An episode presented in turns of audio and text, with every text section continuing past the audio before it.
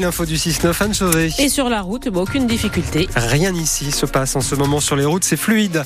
Le temps lumineux ce matin, nuageux cet après-midi avant une perturbation en soirée la nuit prochaine.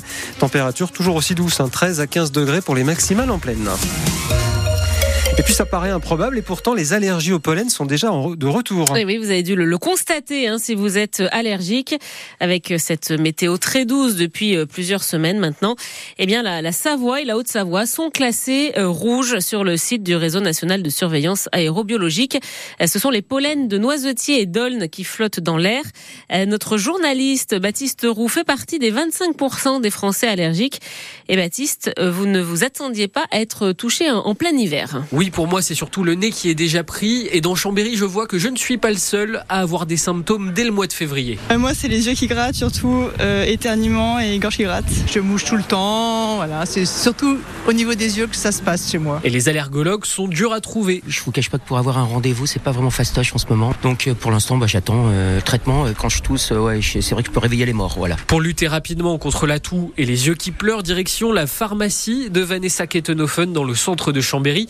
Cette année, elle voit les allergiques arriver plus tôt que d'habitude dans son officine. On le ressent auprès des patients qui viennent nous voir. Ils ont des demandes un peu plus tôt que prévu. On va dire que c'est plutôt euh, en temps normal des demandes qui vont être euh, au mois de mars. Et là, on a vu des demandes même déjà fin janvier. La pharmacienne a aussi quelques conseils pour mieux vivre cette période. La première étape, c'est déjà de se rincer les yeux correctement et de bien se rincer le nez. Une fois que ça s'est fait, dans un second temps, on peut conseiller des produits à ajouter, typiquement un spray nez anti-allergie, un collier antihistaminique pour plus de confort, voire un comprimé à prendre une fois par jour pour avoir une action plus générale. Petite astuce supplémentaire, s'isoler pour enlever ses vêtements en rentrant le soir, dans la salle de bain par exemple, ça permet de ne pas ramener de pollen dans tout son logement.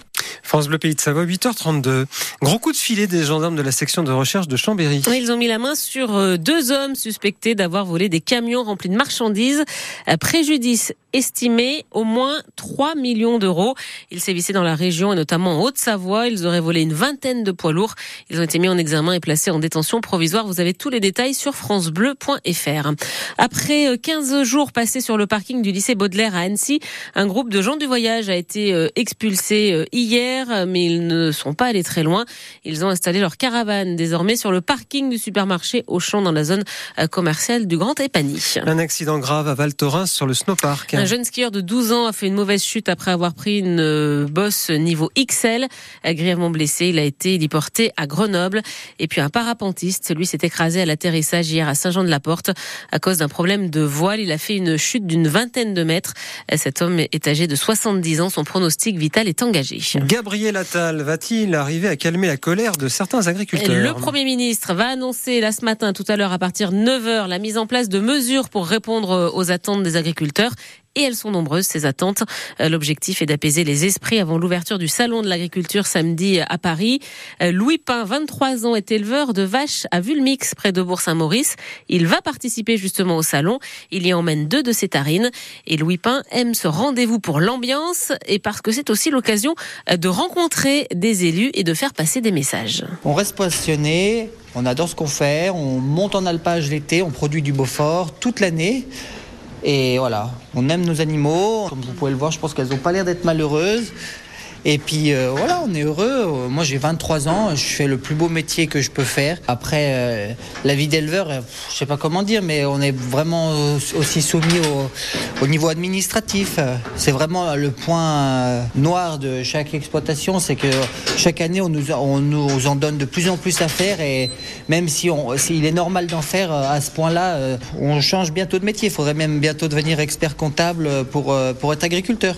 Et à 7h45, notre invitée ce matin était une jeune éleveuse de 23 ans de Pézé-Nancroix en Tarentaise. Anaïs Pocard, elle élève des vaches et elle nous a raconté son, son quotidien, euh, l'amour du métier, mais aussi euh, ses difficultés. Son interview est à réécouter euh, sur francebleu.fr.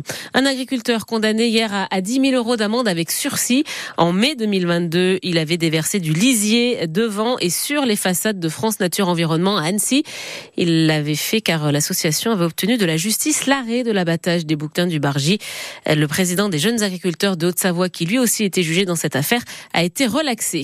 Et puis autre sujet brûlant, le loup. Le groupe national loup s'est réuni hier à Lyon. Ce groupe comprend des représentants des agriculteurs, de l'État, des parcs naturels ou encore des élus.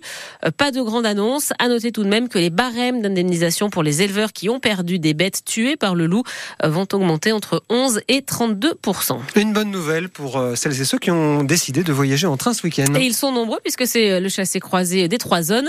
Eh bien, malgré la grève d'aiguilleurs du rail, selon nos informations, euh, le trafic des trains grandes lignes devrait être quasiment normal, Raphaël Ebenstein. Il n'y a pas ou pas encore de prévision détaillée, mais la tendance est bien à un trafic quasi normal ce week-end pour les TGV, les Ouigo et les intercités, malgré la grève des aiguilleurs à l'appel de Sudrail pour des questions notamment de salaire et d'effectifs.